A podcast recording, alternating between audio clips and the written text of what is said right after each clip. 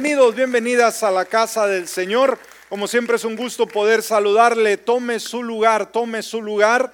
Eh, siempre, siempre, ¿verdad? Que es grato poder venir a la casa de Dios, poder dejar nuestra casa y venir y disfrutar la compañía del pueblo del Señor. Así que una vez más le damos ah, una calurosa bienvenida a usted que está aquí en la casa y también queremos dar una bienvenida a toda la la gente, las personas, los amigos que nos ven también a través de las diferentes redes, usted que nos de YouTube, usted que nos está viendo en esta hora a través de Facebook Live y también aquellas personas que nos escuchan a través de esta vasta cadena de emisoras que se transmite la nuestra programación eh, aquí en los Estados Unidos de Norteamérica como eh, también en la República Mexicana, pues les saludamos. Gracias por estar siempre pendientes a cada palabra que aquí se comparte.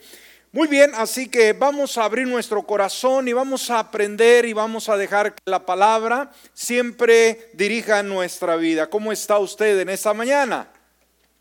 No le escuché, ¿cómo está en esta mañana? Bendecido, bendecida, agradecido, agradecida. Muy bien, en esta ocasión vamos a estar tocando un tema titulado Nuestro gran proveedor. Amén. Vamos a estar hablando en esta hora, dijimos de qué tema nuestro gran proveedor. Ah, vaya conmigo a Filipenses capítulo 4, versículo 19. Filipenses 4, 19, que es una porción muy, muy conocida. Dice, así que mi Dios les proveerá de todo lo que necesiten conforme a las riquezas o las gloriosas riquezas que tiene en Cristo Jesús. ¿Alguien puede decir amén a esta palabra? Muy bien, Ahora, iglesia, eh, cuando nos damos cuenta de la situación que estamos enfrentando hoy en día en el mundo entero a causa de la pandemia, nos damos cuenta que todo esto ha traído eh, un, golpe perdón, muy duro a la economía. Muchos negocios cerrados, eh, una economía rezagada y obviamente con ello nos damos cuenta que también ah, con ello vemos la escasez de trabajo, eh, vemos la falta de oportunidades y nos hacemos la pregunta, bueno, ¿qué sucederá? ¿Qué pasará? ¿Qué es lo que viene? Estamos para cerrar un año, estamos para iniciar otro y decimos, bueno, ¿cómo puedo yo apercibir el nuevo año? Y yo creo que esto trae estrés, yo creo que esto trae a un sinfín de inquietud, pero de antemano, eh, ante todo, ¿Cuál debe de ser la perspectiva bíblica ante tanta incertidumbre como hijos de Dios? Esa es una pregunta. ¿Cuál debe de ser nuestra perspectiva bíblica? No lo que eh, dicta la bolsa de valores, no lo que dicta las finanzas del mundo, sino lo que Dios nos dice en su palabra. Una pregunta que surge con esto. ¿Podrá Dios, escúcheme bien, suplir nuestras necesidades financieras? El día de hoy y el día de mañana? Es otra pregunta. ¿Habrá algo que Dios, eh, en el, dentro de la misma pregunta, habrá algo que Dios quiera decirnos con relación a este tema? Quizás el día de hoy puede ser una necesidad económica, pero también puede ser una necesidad física, también puede ser una necesidad emocional, puede ser una necesidad espiritual. Y sabe, para todo, de acuerdo a esta escritura, Él nos dice que toda necesidad estará suplida por Él. ¿Cuántos lo creemos? Ahora, una verdad, iglesia, que no debemos ignorar jamás es tener la conciencia y la confianza de que tenemos un Dios proveedor. ¿Está conmigo en esta hora? Tenemos un Dios proveedor. Sabe, en una ocasión un viejo leñador que ah, se dedicaba a tumbar árboles en el bosque, ese era su estilo de vida, con su hacha bien afilada, eh, escuchó diferentes rumores de amigos, de compañeros, de que la motosierra era mucho más efectiva, más rápida, para cortar árboles. Así que en vista de los comentarios, ¿qué es lo que hace este anciano leñador? Pues va a la tienda y simplemente se compra la mejor motosierra que hay en el mercado. Después de un tiempo, unos días, vuelve a la tienda, le habla a la persona encargada y le dice, vengo a regresar esta motosierra. El ah, empleado la tomó, revisó cada una de sus partes, la cadena, la bujía, eh, si todo estaba en perfecto orden y simplemente agarra el cordón y enciende la motosierra. Cuando la motosierra se encienda, se enciende, perdón, aquel hombre que la había adquirido dijo, ¿qué es ese ruido? ¿Captó usted la enseñanza? Él había regresado la motosierra porque dijo que cortaba más árboles con su hacha que con su motosierra. ¿Y sabe qué había estado haciendo este hombre? Tratando de cortarlo manualmente. ¿Está conmigo? Cuando escuchó que aquel motor encendió y la cadena, ¿verdad?, empezó a girar y que estaba lista para cortar, no sabía lo que había adquirido. Y sabe, esta ilustración, iglesia, nos muestra de la misma verdad, la misma verdad que muchas veces ignoramos, que tenemos un Dios que es poderoso, que para Él no hay limitación, mas sin embargo nosotros no sabemos que contamos con ese privilegio el día de hoy. Así que el leñador, ¿qué es lo que tenía en él? Tenía el poder que necesitaba en esa sierra pero no pudo, no pudo usarlo simplemente porque no se dio cuenta que estaba disponible, no sabía cómo usarla. De la misma manera, quizás muchas veces viene la duda, viene la, incertidumbre y no sabemos cómo usar el poder de la provisión que Dios tiene para nuestras vidas. Ahora, vamos a ver en estos detalles y vamos a estar analizando el contexto original de este versículo que hemos dado lectura. ¿Cuántos ya habían leído este versículo eh, que hemos dado como ah, introducción al tema? Levante su mano.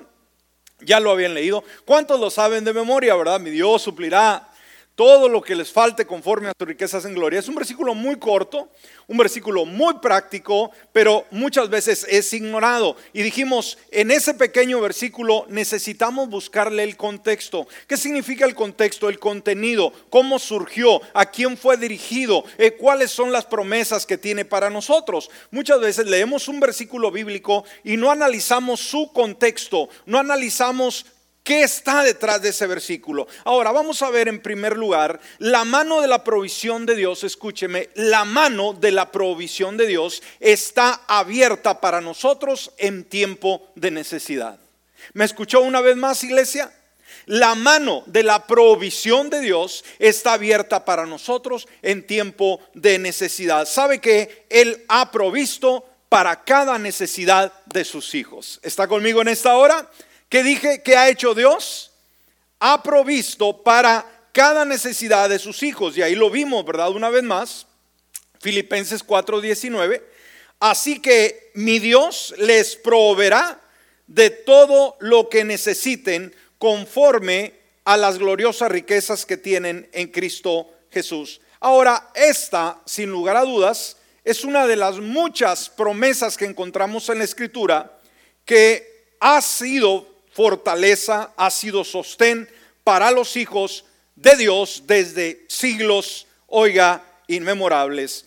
Ahora, debemos de entender que quizás cuando nos encontramos en el valle de la desesperación, cuando decimos, ¿y ahora qué voy a hacer? Cuando las finanzas simplemente no se tornan de la manera que nosotros queremos, empezamos a dudar. Empezamos a decir, bueno, ¿y ahora qué voy a hacer? Y, empezamos a, a, ponernos impacientes y esto nos frustra. Y esto obviamente nos impide poder ver el potencial que Dios tiene para nosotros y nos perdemos la oportunidad. Entonces usted puede sentir que quizás eh, llega el momento en que puede llegar a pensar y decir, Dios ya no puede hacer nada absolutamente nada por mí, pero la promesa de su palabra es que Él suplirá toda necesidad. ¿Cuál es la promesa de Dios para su pueblo? Que Dios suplirá toda necesidad. ¿Cuántos están de acuerdo conmigo? Ahora, en el punto número dos vamos a estar examinando cuidadosamente el texto de Pablo dentro de su contexto. Eh, dijimos, este versículo es un versículo clave. Es un versículo muy poderoso que nosotros necesitamos conocer, necesitamos ah, ah, tener la fe necesaria y emplearlo en esos momentos de necesidad financiera. Es una promesa. Dios es un Dios de promesas. Ahora, cuando Dios promete algo, debemos de entender que Él lo cumple. Pero cuando vemos que dice que Dios suplirá todo lo que nosotros necesitemos, todo, no es simplemente un acto de magia, ¿me está escuchando? No es simplemente tampoco porque Él lo dijo. ¿Cuál es el papel que yo juego en medio de todo ello para que Dios supla todas mis necesidades. Ahí está el secreto y de eso debemos aprender y de eso vamos a estar estudiando en esta hora. Así que tratemos y por favor si está apuntando yo le pido que apunte los detalles sobresalientes porque este es un área o es ah, una situación en la cual necesitamos aprender más hoy en el tiempo que estamos viviendo. Dijimos cuando las finanzas escasean, cuando no sabemos cómo viene el futuro, habrá trabajo, habrá dinero, podré pagar mis cuentas, voy a quedar en bancarrota. Todas esas preguntas de alguna manera nos asaltan, debemos de tener buenas respuestas. Muy bien, vamos a, tratar de recoger las lecciones que tiene Dios para nuestras vidas en este versículo. Vamos a ver y vamos a estar analizando la importancia de la provisión y la relación. Amén vamos a estar analizando la importancia de la relación y la provisión. ¿Está conmigo? Sabe, a todos nos gusta la provisión. ¿Cuál es la provisión? Lo que Dios puede hacer por nosotros. Pero debemos de entender, una vez más, eh, aprendiendo del contexto de este texto, debemos de entender que hay algo muy en común que no puede ser separado y es la relación juntamente con la provisión. Ahora, la primera verdad importante que encontramos aquí en este versículo, Filipenses 4:19, es que Dios dice que ¿quién es el proveedor? Es Dios. Amén. Pablo dijo que el Señor dice, y luego hace dentro del escrito, dice, mi Dios. ¿Cómo habla? ¿De qué forma se expresa el apóstol San Pablo? ¿Cómo dice? Dios suplirá. Pregunto, mi Dios suplirá, mi Dios proveerá. Entonces, debemos de entender que aquí nos habla de un elemento sumamente importante. Dijimos, es la relación con Dios. Muchas veces queremos los beneficios de Dios. Yo creo que el mundo entero, de la misma manera, anhela recibir lo que Dios tiene para ellos, ¿verdad? Pero no tomando en cuenta que Dios está más interesado en la relación que en la provisión y que obviamente cuando nuestra relación es buena con Dios, lo demás, dice la palabra que busquemos al reino de Dios y su justicia y las demás cosas que pasa van a ser añadidas. Amén. Entonces todo depende de la relación. Ahora, cuando eh, Saulo de Tarso, en este caso, ¿verdad? Cuando era todavía eh, Saulo de Tarso, que no era el apóstol San Pablo, tiene un encuentro con Jesús, su vida cambia. Y desde ese momento, ahora llevó una relación muy personal con Dios. ¿Me está siguiendo en esta hora? Desde ese momento, Dios se convirtió el Dios de Pablo. De la misma manera, cuando Él llega a nuestra vida, debe de convertirse el todo en nuestra vida. Ahora, debemos de entender que desde la antigüedad Dios se manifestó a un hombre, por ejemplo, Abraham, como el Dios que provee. Y esa, esa palabra, Jehová Jireh, es el nombre en hebreo de Dios como proveedor, Jehová Jireh.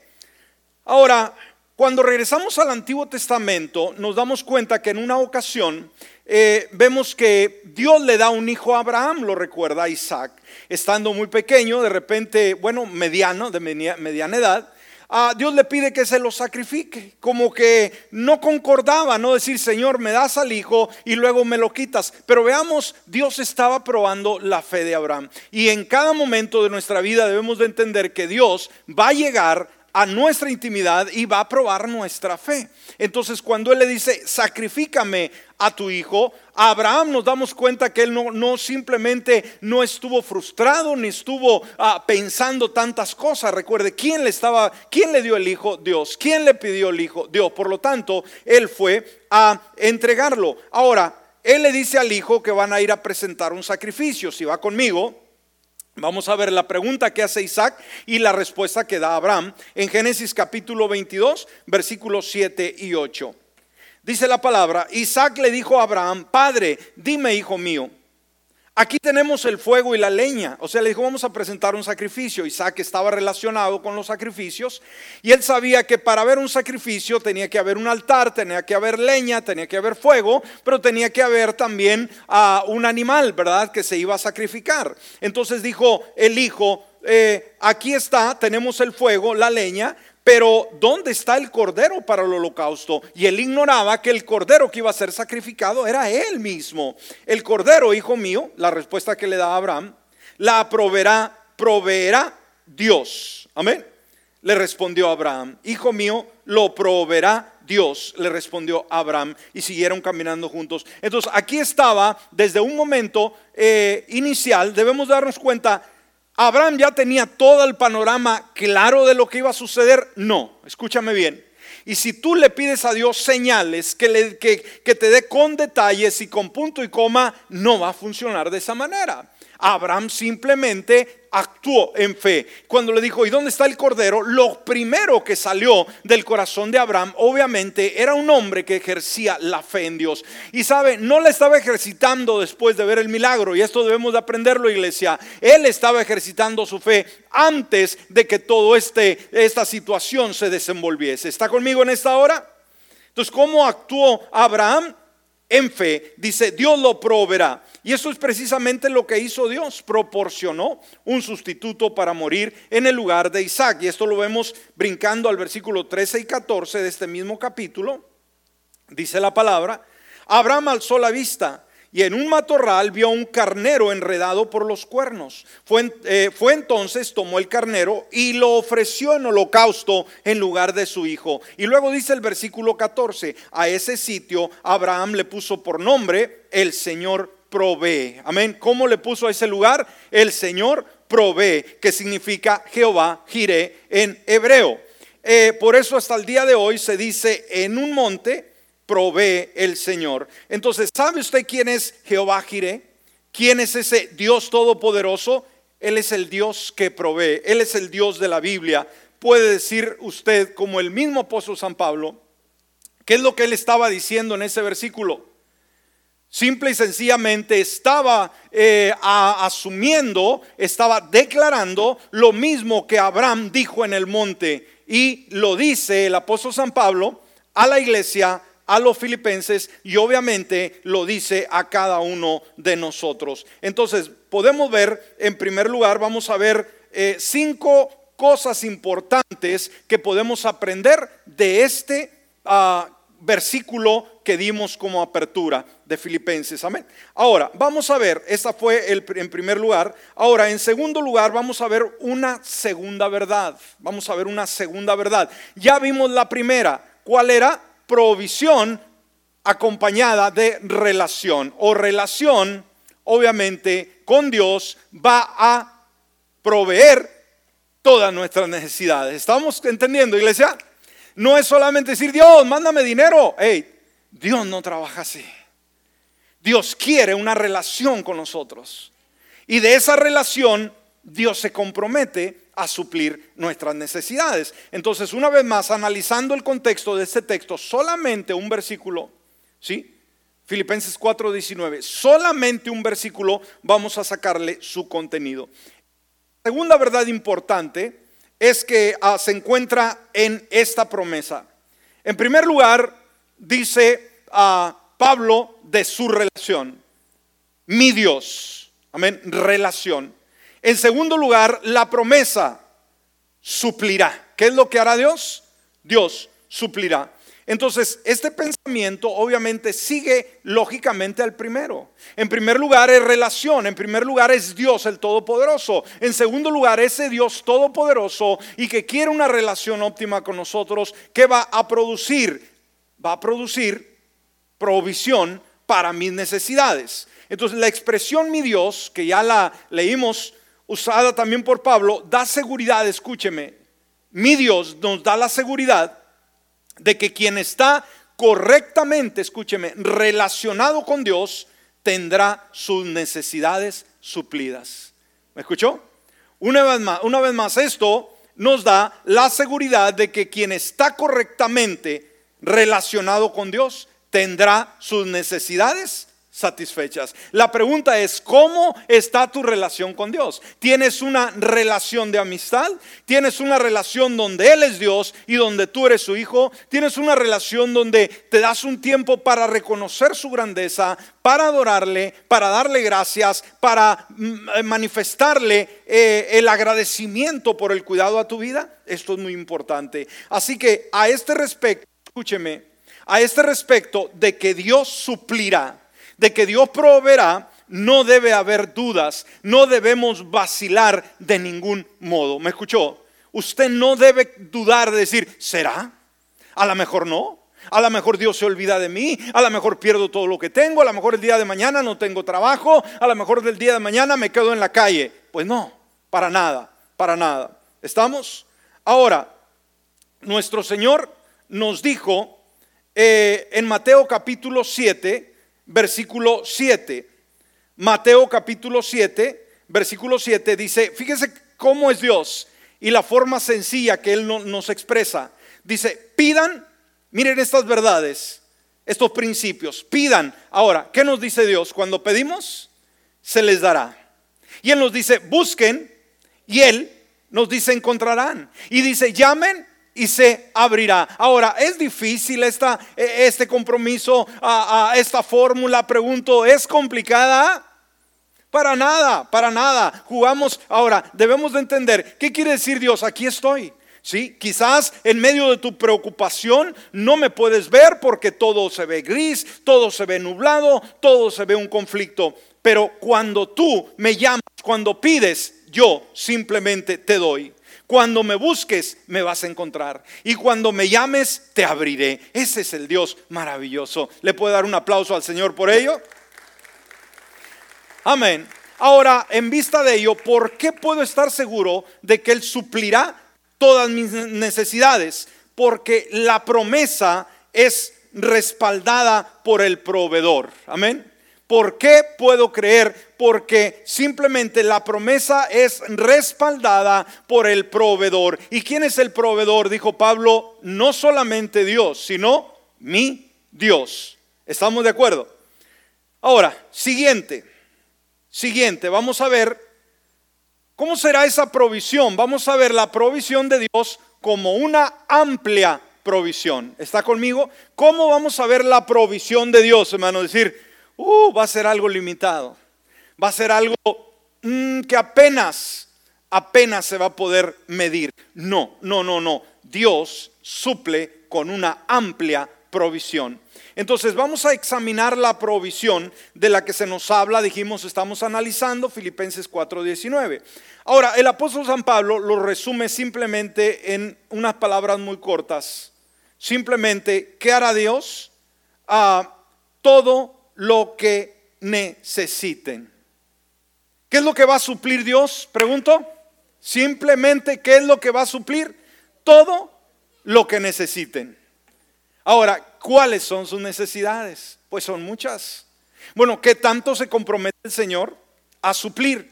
Pues todo lo que necesitemos. Ahora, cuando vemos esto, debemos de entender, cuando Él se compromete a suplir todas nuestras necesidades, entonces entendemos que es una provisión abundante. Dios puede suplir las muchas variadas y variadas necesidades de sus hijos debido a esa infinita grandeza, riqueza que Él provee. Ahora, ¿qué tan rico es el proveedor que es Dios? ¿Qué tan, tan rico es? Veamos, por ejemplo, lo que Él dice, lo que Dios dice en Isaías 45.3. Veamos lo que Dios dice en Isaías 45.3. Mire, refiriéndose a cada uno en particular, dice, te daré los tesoros de las tinieblas y las riquezas guardadas en lugares secretos para que sepas que yo soy el Señor, el Dios de Israel, que te llama por tu nombre. ¡Wow! ¿Está conmigo en esta hora? Una vez más, ¿qué dice Dios? Que Él nos va a dar de los tesoros, nos va a dar de las riquezas guardadas en lugares secretos. Entonces, ¿cómo es Dios, hermanos? ¿Será que es un Dios pobre? ¿Será que es un Dios que está también en carestía por cuestión de la situación de la pandemia que estamos viviendo? Para nada. Él es un Dios inmensamente rico y que esas riquezas no solamente las tiene acumuladas para Él, sino que están disponibles para suplir las necesidades de cada uno de sus hijos. Entonces, las riquezas guardadas en lugares secretos. Dios tiene lugares secretos donde Él guarda esa provisión y dice, te los daré para que sepas que yo soy el Señor. En cada momento Él nos quiere demostrar la, capacidad que Él tiene, la, lo inimitado que Él está, que Él no tiene ningún problema, no, no, no tiene ningún problema de decir no puedo, sino simplemente yo te doy para que sepas que yo soy el Señor, el Dios de Israel que te llama por tu nombre. Entonces, en vista de ello, nuestro gran proveedor creó y controla la provisión. No solamente ese Dios poderoso es el que va a suplir, sino Él creó la forma y también el medio y Él controla toda la provisión. Sí, Dios ha escondido riquezas de alguna manera en lugares secretos en los cuales nadie sabe, ni siquiera nosotros, pero sin embargo Él sacará de esos tesoros escondidos y nos los otorgará a nosotros. ¿No es esto una provisión maravillosa, asombrosa? Yo creo que sí. Entonces, en vista de ello, ¿cómo debemos nosotros enfrentar el presente y el futuro? ¿Debemos de estar estresados? ¿Debemos de estar inseguros? ¿Debemos de estar con miedo a lo que venga, a la economía, al cambio de gobierno? ¿Cuánta aflicción ha habido ahora en votaciones de este año y hasta el día de hoy todavía no termina. Y todavía el presidente actual, ¿verdad? Está eh, todavía diciendo que él ganó. Y el mundo está todavía, ¿verdad? La, la, ciudadanía, no, que sí ganó y que no ganó y que sí ganó y que si uno queda y que si otro no queda. Hermanos, ya, ya estamos cayendo en el juego del mundo. ¿Me está escuchando? Y que si este queda, la economía va a estar mala. Si este queda, la economía va a estar buena. Recuerden, no corresponde a los presidentes. Pertenece, corresponde al Dios del cielo, que en cualquier situación Él está ahí para proveer nuestras necesidades. Entonces, nunca, en vista de que sabemos quién está en control, nunca debemos estar ansiosos y nunca debemos de estar preocupados con relación al futuro. ¿Está conmigo? No quiere decir que no nos va a preocupar en el buen sentido de la palabra, que tenemos que esforzarnos, que tenemos que trabajar, que tenemos que ahorrar, que tenemos que ah, cuidar bien, hacer buenas inversiones. Ese es el trabajo nuestro, ¿verdad? Pero Dios se encarga de lo demás. Ahora, siguiente. Vamos a ver una gran plenitud, una gran plenitud. Eh, Pablo también habló de esa abundancia del suministro de Dios. Eh, recuerde, en ese versículo, hablando del contexto, eh, volviendo, Él da a sus hijos, escúcheme, y una vez más, ya hablamos en el primer punto, la relación, Dios y provisión. Ahora, Él da a sus hijos conforme a que a las riquezas en gloria en Cristo Jesús. Dios, de acuerdo a las riquezas que encontramos en Jesús, él nos da. Dios ha prometido suplir nuestras necesidades de acuerdo a esas grandes riquezas. Esto nos dice, nos dice que no podemos tener una necesidad demasiado que simplemente ah, pensamos que Él no pueda proveer para nada. Nuestro Padre Celestial sabe sabe cuál es nuestra necesidad y todas sus riquezas están disponibles para los suyos. ¿Me escuchó? Dios sabe cuál es tu necesidad. Dios sabe cuál es ah, la necesidad que tanto necesitamos, pero de la misma manera sus riquezas están disponibles para ti y para mí. Mira lo que dice Romanos 8:32 y este versículo es un versículo que nos debe ah, poner a pensar, nos debe ah, poner a recapacitar. Dice, fíjese, el que no escatimó, hablando de Dios, el que no escatimó a su propio Hijo, sino que lo entregó por todos nosotros, hace una pregunta, ¿cómo no habrá de darnos generosamente junto con Él todas las cosas? ¿Está conmigo? ¿Qué dice Dios? ¿Tú dudas que yo puedo suplir tus necesidades? Bueno, déjame decirte, hablando Dios, dice, si yo Dios entregué a mi hijo amado a morir en la cruz del Calvario. Lo que más quería, lo que más amaba, lo que más me dolía, lo di por ti. No daré con él todas las cosas.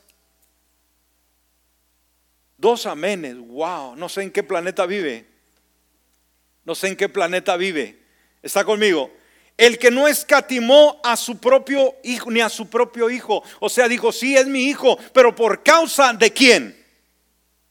No, causa mía causa tuya, causa tuya, causa tuya. Amén.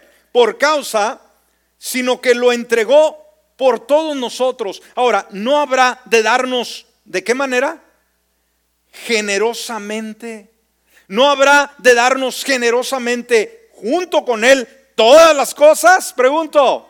Amén, dale un aplauso al Señor. Wow, esta es una palabra viva que puedo creerla y que Él la dice. Yo no la estoy inventando. Este no es cuento chino, como se dice. Esto es algo que Dios ha dispuesto para usted y para mí. Entonces, si no tenemos, es porque no pedimos. Si no tenemos, es porque no tenemos relación con Dios. Es que algo está mal. Pero Dios puede suplir nuestras necesidades. ¿A cuánto nos habla este versículo? Amén.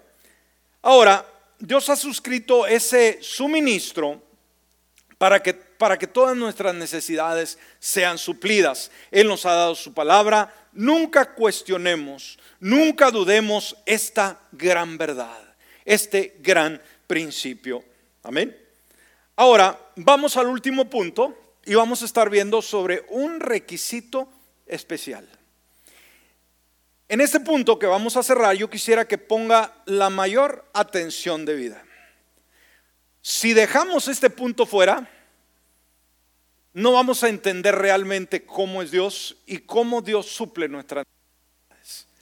Estamos muy habituados simplemente a querer todo y no dar nada. Simplemente esperar siempre que nos den y no dar. Simplemente como el asadón, todo para acá. Pero debemos entender que dentro de la economía de Dios, iglesia, lo hemos dicho anteriormente, en la economía de Dios, Él funciona de una manera diferente como nosotros. Muchas veces nos vemos como el que no puedo, el que no tengo, el que es que no me es posible. Pero debemos de entender que Dios no podrá suplir nuestras necesidades. Dijimos, ese versículo es una bomba, hermanos, cuando lo entendemos mi Dios proveerá todas sus necesidades de acuerdo a las riquezas en Cristo. Es una bomba si usted lo ve. Y es una realidad. Pero también tiene un requisito muy especial y yo le pido que ponga mucha atención. ¿Cuántos queremos que ese versículo sea una realidad para nosotros, para usted? Amén. Ok, hasta aquí todo está bien, ¿verdad? Tengo relación sé que Él es proveedor, sé que Él es rico, sé el que Él puede suplir mis necesidades, pero yo, ¿qué puedo hacer y qué tengo que hacer? Recuerde, el contexto de este texto, dónde se dio, a quién se dio, cuál era el medio ambiente donde nace este versículo. De ahí se desprende mucho. Ahora, vamos a ver. Debemos de entender que se deben de suplir algunos requisitos previos para que podamos recibir la provisión de Dios. Ahora, ¿cuántos queremos saber cuáles son los requisitos para poder ser nosotros receptores de la provisión de Dios? Amén. Ahora, debemos poner la debida atención a este principio, por favor, no se lo pierda. Muchas veces anhelamos finanzas, anhelamos que Dios supla nuestras necesidades y pensamos que todo va a ser automático. Decir, no, el pastor nomás me dijo que cierre los ojos y que pida y va a caer eh, oro del cielo. No va a ser así, de ninguna manera, de ninguna manera. Ahora, usted me ha escuchado a través de buen tiempo, sobre todo cuando recolectamos ofrendas y diezmos que la cosecha, yo creo que ya debe de saberlo, ¿verdad? Es en proporción a la siembra. Usted no puede cosechar lo que no sembró. Y esta es una realidad. Si usted tiene un jardín, si usted tiene una huerta, si usted tiene una finca, usted jamás va a poder recoger algo que no sembró. Ahora, los requisitos están en el contexto, particularmente en el versículo 18. Si tiene su Biblia abierta o si no, aquí tenemos el versículo, los versículos en la pantalla. Y vamos a ver, dijimos el requisito o los requisitos, podemos encontrarlos en el contexto de este versículo 19, lo podemos ver en el 18. ¿Está conmigo lo que dice aquí? Dice el apóstol San Pablo. Recuerde, ¿dónde nace este versículo 19? Bueno, vamos a ver cómo surge ya he recibido todo lo que necesito y aún más. Tengo hasta de sobra ahora que he recibido de Epafrodito lo que me enviaron. Es una ofrenda fragante, un sacrificio que Dios acepta con agrado.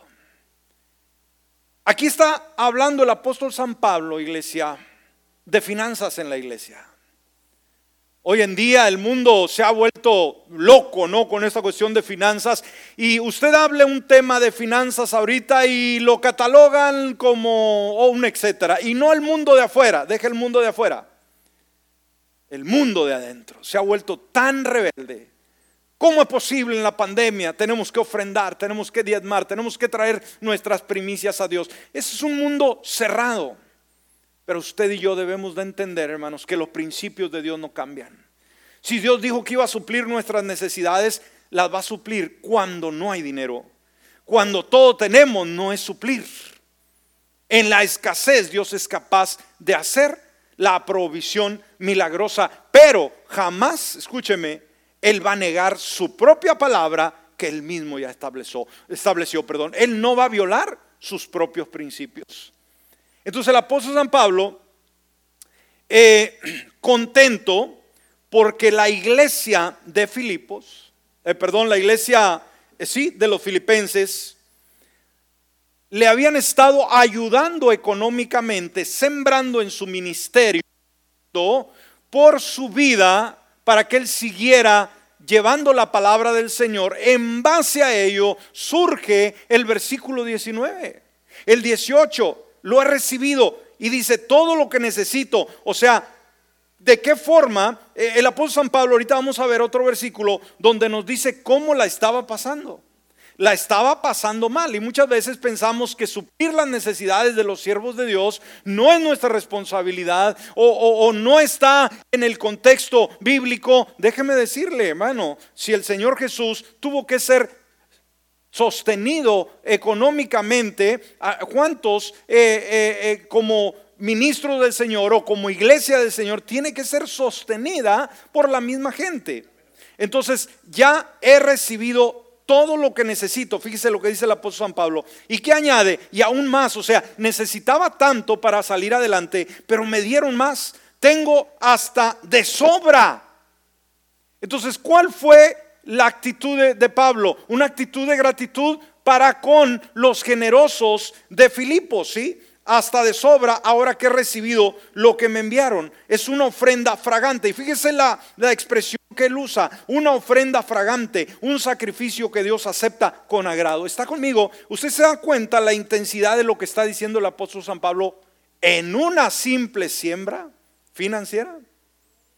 Él está usando términos del Antiguo Testamento, hermanos, que los sacrificios que se presentaban delante de Dios, eso, ese olor llegaba como una rica ofrenda grata delante de su presencia. Dios se agradaba de esos sacrificios. Ahora, aquí en el nuevo pacto, Dios, cuando dice el apóstol San Pablo, las ofrendas, las contribuciones, la ayuda monetaria para el ministerio del apóstol San Pablo, ¿cómo lo veía Dios? Como un olor grato como una, ah, un olor de sacrificio aceptado delante del Señor. Ahora, usted podrá decir, yo no le pongo énfasis a la ofrenda, al diezmo, a mi primicia. Debe ponerle cuidado, porque lo que usted da para el Señor, lo que usted siembra para el Señor, para Él es como un qué? Olor grato delante de su presencia. Usted puede decir mi dólar, mis 10 dólares, mis 15, mis 100, lo que usted dé, hermano lo que usted esté sembrando en el ministerio, Dios lo ve como un olor grato. Wow. Usted a lo mejor en un cuidado le estaba poniendo y por eso no, no ha diezmado, no ha ofrendado. Quizás no ha sido generoso, pero déjeme decirle, el día de hoy esa actitud debe de cambiar. Ahora, Pablo le recordó a los creyentes de ahí mismo, de Filipos, la generosidad que le habían mostrado en su necesidad. Mire lo que dice el versículo 14 de este mismo capítulo. Sin embargo, han hecho bien en participar conmigo en mi angustia. ¿Qué estaba expresando Pablo? Dice, han hecho bien en ayudarme cuando yo estaba desesperado. Tenía necesidades financieras, económicas terribles. Pero ahí dice, han hecho bien en participar conmigo en mi angustia. Entonces, él profundizó en esto en el siguiente versículo. Vayamos al versículo 15. Dice, ustedes mismos, filipenses, gracias a Dios por la iglesia a los filipenses, hermanos, que se distingue por ser una iglesia generosa, una iglesia que sembraba. Ustedes mismos, filipenses, saben, fíjese, ponga atención, que en el principio de la obra del Evangelio, cuando salí de Macedonia, ninguna iglesia participó conmigo en mis ingresos y gastos, excepto ustedes. Siendo el apóstol San Pablo, el gran hombre de Dios que estableció infinidad de iglesias, muchas o la mayoría no lo sostenían financieramente. Entonces quiere decir que como había gente tacaña, ¿entiende ese término? Gente coda, en los tiempos bíblicos los hay el día de hoy. Amén. ¿Sí? Entonces dice, nadie, ninguna iglesia, dice, o sea, es claro, él, ninguna iglesia participó conmigo en mis ingresos y gastos, con excepción de ustedes. O sea, Filipos era una iglesia, hermanos, que había bendecido la vida del apóstol San Pablo.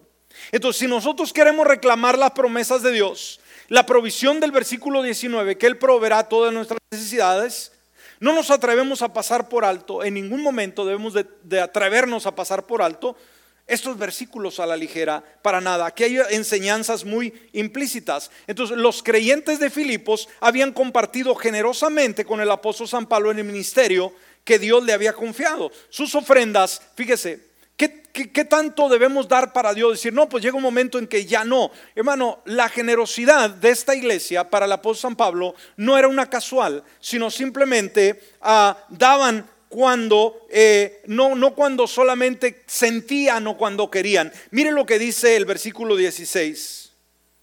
¿Lo tiene? Dice, incluso a Tesalónica me enviaron ayuda. Y ahí termina el versículo.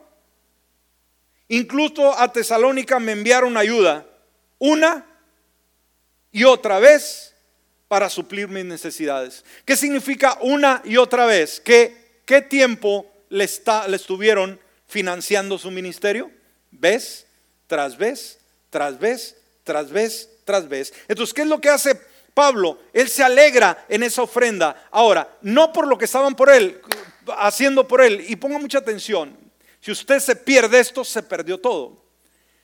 Con relación a las finanzas. No era por lo que estaban haciendo por él. Dios, el apóstol San Pablo sabía que Dios lo iba a sostener directamente de una manera u otra. Pero fíjese, él tuvo el valor de decirles que ese cuidado no era tanto para San Pablo, para el apóstol San Pablo, en sus finanzas, sino que eso, escúcheme, se estaba yendo a un crédito en las vidas de ellos. ¿Me escuchó? Que cuando damos para Dios no es a quienes quizás esté ayudando, pero todo lo que usted da para Dios se está acumulando en su cuenta en el cielo. Y como dije, no importa lo que usted gane en el mundo o en el tiempo que tenga vida, eso no le va a servir para nada cuando entre al cielo. Pero lo que usted siembre para Dios, eso sí marcará la diferencia. Entonces sus ofrendas realmente se habían sumado a una cuenta. ¿A la cuenta de quién? Mire lo que dice el versículo 17. O sea, hablando de las ah, contribuciones.